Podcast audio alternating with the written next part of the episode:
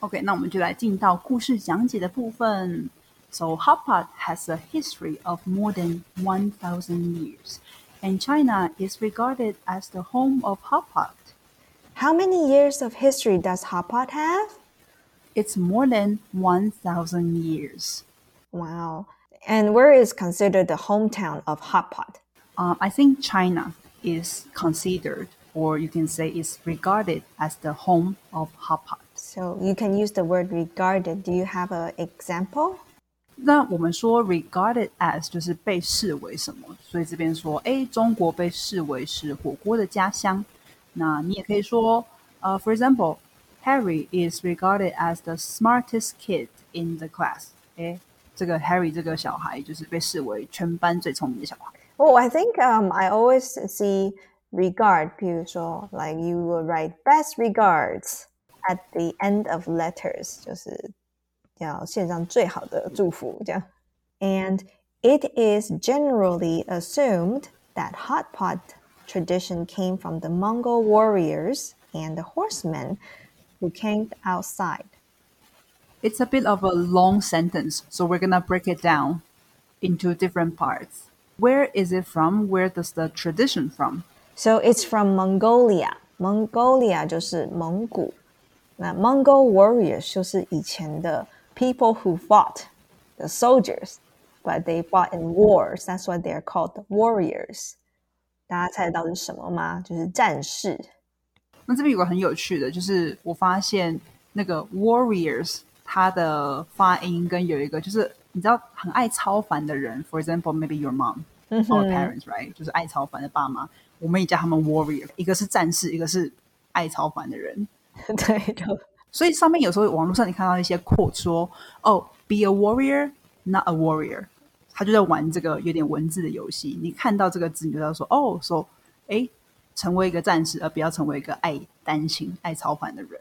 哇哦，就差一个字，差这么多，有点像我们之前说的那个 dessert is stressed, spelled backward。没错。A horseman who camped outside and had dinner together circled around a pot on the fire. Okay, so 那他们是 circle around the pot. 那 pot 大家就知道就是火那个锅嘛。对，and then what is the difference between a pot and a pan? 对，我发现很多人都不知道 pot and pan 的差别。So pot 就是有把手的那种锅子，然后 pan 就是平底锅。嗯嗯嗯。And I think like for me, the easiest way to remember 我刚开始在学英文的时候，the way for me to remember is to remember pancakes。哦哦，对，因为 pancake 是平的，没错。你一定是在煎锅上面去煎你的松饼嘛。嗯，哎，很好记耶。有这种 pancake，pancake 就是平的，pot 就是生的。他说这个 tradition is from Mongol warriors，对吧？就是这些战士啊，跟 horsemen，就是这些在马上民族们。 OK，who、okay, camp outside and had dinner together，所以他们就是晚上会围在这个火旁边，然后一起煮饭，一起吃东西。Okay, it was a way to keep warm while eating at the same time. So efficient. yeah，就是保暖嘛。然后又可以边吃东西这样子。 Some sources even claim that these horsemen used their metal helmets to hold and cook the water. Hmm, what did the horsemen use to hold and cook water? They used their metal helmets. So metal helmets is uh, made of sometimes made of steel, and that to protect your head. So nowadays we wear helmets on motorcycles. 好，所以 helmet 就是头盔。所以它这边的 metal helmet 就是金属头盔啦。They are very efficient, right? They use their helmet to hold and cook the water. 拿来盛水，拿来煮水。 So many functions, very practical, 非常的实用. Yeah, and I think it's because they have to move, you know, from place to place. So they cannot carry a lot of things with them. As they had little else on them regarding cooking utensils while they were out and away from home. And they don't really have a lot of cooking utensils on them. Okay, so what is cooking utensils? I think uh, cooking utensils Examples: fork, knife, spoon, chopsticks. Can you think of what it means? 呃，fork and knife 比较是西方人可能吃饭的时候在用的嘛，我们用的是 chopsticks，so fork and knife 就是刀叉这样子， 然后 chopstick 就是筷子，and spoon 的话就是汤匙。没错，所以 utensils 加起来就是餐具。那你要说那些免洗餐具啊，它的英文是 disposable utensils。就是可抛弃式的餐具。那我觉得，嗯，还蛮常用的是 utensils，比较像是呃，当我们自己去一些自助餐的餐厅或者自助式的，他说哦，the the utensils are over there。然后，但是我们如果是去餐厅的话呢，比较会跟他特别讲说，Can I have a set of fork and knife？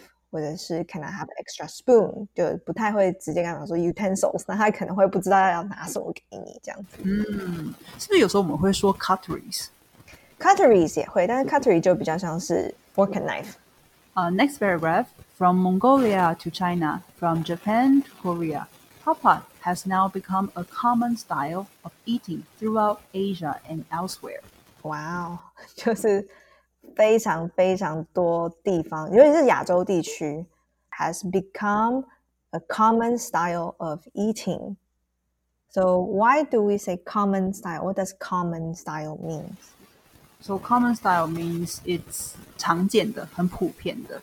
像我们说说，哎，这是常识哎，你怎么也不知道？ 哦，it's common sense。Yeah，比如说什么是常识？哎，出门戴口罩是常识吧？对，现在已经是常识。带着你的 vaccination card 是常识吧？像我上次就忘记带 vaccination card，都走了一大一大段距离，然后跑到那个 supermarket，他说：“Oh no, I forgot to bring my phone. It has my vaccination card picture on it。”所以我还要走回去。Oh no, common sense。超级多国家，就是亚洲国家都有不同的 style。我们来看一下。So in China, what do you think? What is the kind of like a staple hot pot of China. 在 China 当然就是四川啊，或者重庆那种麻辣锅，然后 you know 东北的酸白菜肉锅啦。可是，在广州或者广东，他们都是打边炉嘛。对你有听过吗？打边炉就是广东他们会这样子的讲法。这是火锅的意思吗？对，他们是打边炉。Oh, interesting. I have no idea. Yeah. 然后台湾其实台湾就有很多种，当然我们上面就有自己讲过的，比如说比较常过常见的就日式刷刷锅啊，或者是麻辣火锅。但我觉得 special to Taiwan 是比如说姜母鸭跟羊肉炉。哦，Don't even say the word，好想念那个。So how do you say, you know, how would you say 姜母鸭 hot pot? Oh my god, I don't even know in in English. In English，对，我们会说就是 ginger duck。哦就 interduck，就是直翻这样子，对，就直接翻给他们。对，嗯，真的很香哎。You know, in winter time, it smells so good，就姜母鸭那个味道，就是哇，天哪，台湾味很重。对呀，对呀。然后我觉得，like for um Taiwan, like more special，就是我们比较，我们蛮常吃沙茶酱的。哦，Yeah，没错，我们很多沙茶火锅。但是沙茶要怎么说啊？Satay。哎，等一下，沙爹不是新加坡那种什么沙爹那种，It's not the same。对，It's 呃，because it came from 东南亚，就是从那边来的，所以那个时候是呃，他们就是用这个字沙爹，但是到了台湾以后就被我们就改良啦，这样子，所以我们也是念沙爹。哦，OK，所以可以是指台湾的沙茶，也可以是指东南亚的沙爹。Yeah, yeah. What about in Japan and Korea? What kind of style of hot pot do they usually eat? So in Japan, they have 当然大家就知道那种 nab nabe 就是很基本的那种昆布锅，然后味噌就是汤底，但他们也蛮常吃 sukiyaki，就是寿喜烧。哦，耶，超日文。Sukiyaki 算是火锅吗？Like kind of, right？它也算是，因为它是平，就是有点 deep pan，然后 with soy sauce。呀，对对对，或者是呷哺呷哺，就是刷刷锅，就是从日本来的。天哪，我现在很饿哦！大家千万不要半夜的时候听这一集，我觉得这好可怕哦。而且尤其跟我一样在国外的人，听到就会觉得牙痒痒的，就是 I want to eat it, eat them all. What about in Korea？最常听到的，比如说部队锅、部部队锅啦，或者是呃泡菜锅。海鲜豆腐锅，然后有加一只鸡的陈春华一只鸡嘛。对对对，我之前就是去南韩吃一只鸡，我印象就很深刻，因为他们就是 literally a pot with a chicken, like a entire chicken，对，就是一整只鸡就在里面。然后嗯嗯，OK，so、what are we going to do？就是你要自己去拆解那只鸡，然后去吃它。But it was so good。It is 那一家真的非常的好吃，然后呃，我我觉得韩国的浓汤那个 broth 又是非常的厉害，you know，他们有一个叫血浓汤，就是有点像牛大骨的那个，它是把嗯，它是把那个汤呢都已经煮到变白色的，骨头汤煮到变白色，所以喝了你就会大有元气，这样非常好喝。Jeez，Oh my Yeah. God，I didn't know that。大家应该已经听出来，就是塔提对吃的很有研究了吧？就是。所以其实塔提他自己也有在经营一个自己的就是频道 Instagram，对，分享超级多 like super good recipes。mostly about Western cuisine，但是我觉得啊，就接下来也想可能来一个火锅特辑吧。可以耶，那偷泄露他的账号是 Small hand cook。小手料理。哎，我现在突然想起来，我觉得 Westerner 也有 pot 耶，就是外国人也有一些。And then they also have fondue 起司锅。 To be honest, you know, I really, really think they're different because whatever I have in Western countries, it's too creamy. 就是到后来都好腻哦，就是都好奶，他们就是超爱加奶油、cheese，然后就说就天哪，我想要吃 something simple，就是昆布汤，可以给我昆布汤就好了嘛，或是 miso soup。对然后在国外真的是 都好浓，I don't like it。对他们都比较喜欢，他们冷冷的时候喜欢吃那种又浓又厚的汤。可能我已经太 spoiled，sorry。好，我现在就是很想念亚洲菜这样子。赶快回来，赶快回来！有机会回来的时候就可以先吃一餐再回去。Various regions and countries using different ingredients and broths, and having developed their own distinct hot pot styles. So at the very beginning, we talk about ingredients, right? So ingredients means the stuff you put in the hot pot, um, like, for example, cabbage, tofu, um, pumpkin, whatever you can think of. 就是这些火锅料，就是 ingredients. Okay. What about broth?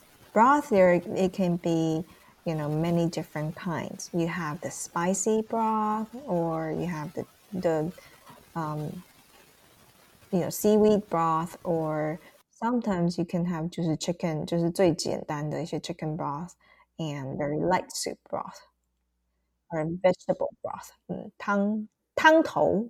对，汤头。嗯，有时候我们去超市，你想要买就是那些，比如鸡汤块啊，呃，蔬菜汤块也是可以在超市买到。他们的名字叫什么？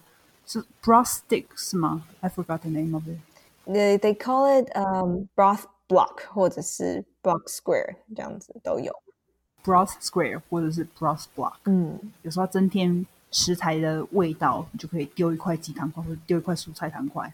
and having developed their own distinct hot pot style. So what does distinct means? distinct means uh separate from or different from something，就是明显不同的，就是每一个国家呢 都有他们非常不同的风格，different hot pot style。So for example, you can say, oh, the two concepts are quite distinct from each other。这两个概念还蛮不一样的哦，所以 distinct 就表就表示不同的，有明显差距的。 Nowadays, hot pot tastes vary greatly across different regions in China and elsewhere. 好啊，这句话就在讲说，哦，这个现在火锅就是在各个不同的 地区，已经就是味道已经完全的非常的不同，每一个每一个国家或者是每一个区域都有它自己特殊的味道。But what matters most is its enjoyment. So sitting with friends and family around a boiling stew, sharing food, eating slowly, and talking. 哇，so 就是又回顾到我们之前说的，吃的是气氛，it's the vibe, Right? It's the atmosphere we enjoy. Yeah, I think like after reading this history, now if I eat um, hot pot with my friends and family, I will imagine myself as Mongol warriors sitting by the fire. so then remember to prepare a helmet and to hold and cook water in it, even more authentic. I think this is a great way to like uh, explain the history of hot pot to foreigner friends. I think they will find it very interesting. So here we mentioned about this boiling stew. OK，哎，其实刚刚我们就偷偷提提到一点 stew。So what does that mean? A boiling stew? So a stew is more like a combination of solid food ingredients，呃，一些食材。OK，solid、okay, food 就是不是 liquid，就是就是食材。 就比如说已经准备好，比如肉啊、菜啊、呃萝卜。Solid 是实心的，但是 solid food 就比较像是不是液态的食食物这样子。That have been cooked in liquid and served in you know the you know restaurant gravy or stew recipe，就是他们会炖菜的意思，就把它全部的东西都加在里头，然后丢在里头，食材丢在里头，然后加一点汤，然后进去一直炖。炖到它整个都烂掉了，这种叫做 stew。而且你只要上网，你 Google stew 打出去，你觉得找到成千上万 stew recipes，真的，尤其大家超爱做那个 beef stew，就是牛肉炖菜哦。西方人真的是，就是你可以想象火锅 maybe 是东方人的一个很象征性的食物，可是 stew 我觉得就是西方人，他们也好多好多的 variations，different styles。But I think the biggest difference is that for stew, you cook ahead of time. But for hot pot, you are cooking when you eat.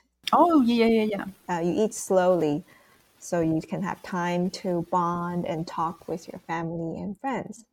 Exactly. I think that's why we love hot pot so much because it really gives us time to kind of like really, yeah, talk to your friends, while you're waiting for your food to be ready，不然很尴尬，就是一人一碗。假如说是吃素的话，就一人一碗，然后吃完就哦结束散会这样。可是如果你煮火锅的话，like you have to talk to somebody, you have to talk to the other person while it's cooking. Otherwise, it's so awkward. So the key to success of hot pot is that it is popular across various ethnic groups. Okay, let's look at ethnic groups. What's ethnic mean? So ethnic 就是比较像是他们的文化，as 就是 ethnicity 是文化的认同。There is a difference between race and ethnicity。大家应该知道，race 就是种族，and ethnicity 是你是什么样的文化代表。race 是就是比较像用外表来区分，ethnic group 是用那个他们的文化来区分。这个 regional communities 就是哎不同地区的。 社群，older and younger generation，就是就是年少跟老人的同堂都都都 OK 啦。我觉得就是火锅就是人人爱啊，Yeah，没有在分你我。So is it hot pot or is it hot pot? Both are okay。就是有些人真的会问我说，所以是一个字还两个字？But you know, both are okay，因为它现在已经太 popular 了。都可以。那 hot dog 呢？Hot dog is two words. 啊哈，so it's not both are okay，就是它是两个字。OK，对，它可能 not popular enough。OK，那喜欢这集关于火锅的小历史，那欢迎你转发这一集的内容呢到 Instagram 上面，可以标记我们，我们的账号是 at podcast dot set，就是 P O D C A S T。 点 S E T S，然后跟我们分享你最推荐的火锅店，或是你听完这一集的心得。OK，另外一个呢，是我们现在推出了双周的疗愈抱抱。那我们每两周呢，会寄出一封暖心又充满正能量的电子报，也有许多只会在电子报跟你们分享的小彩蛋哦。So this is the story of the week. We hope you like it. Thank you for listening, and don't forget to come back next week for another fun and engaging English story.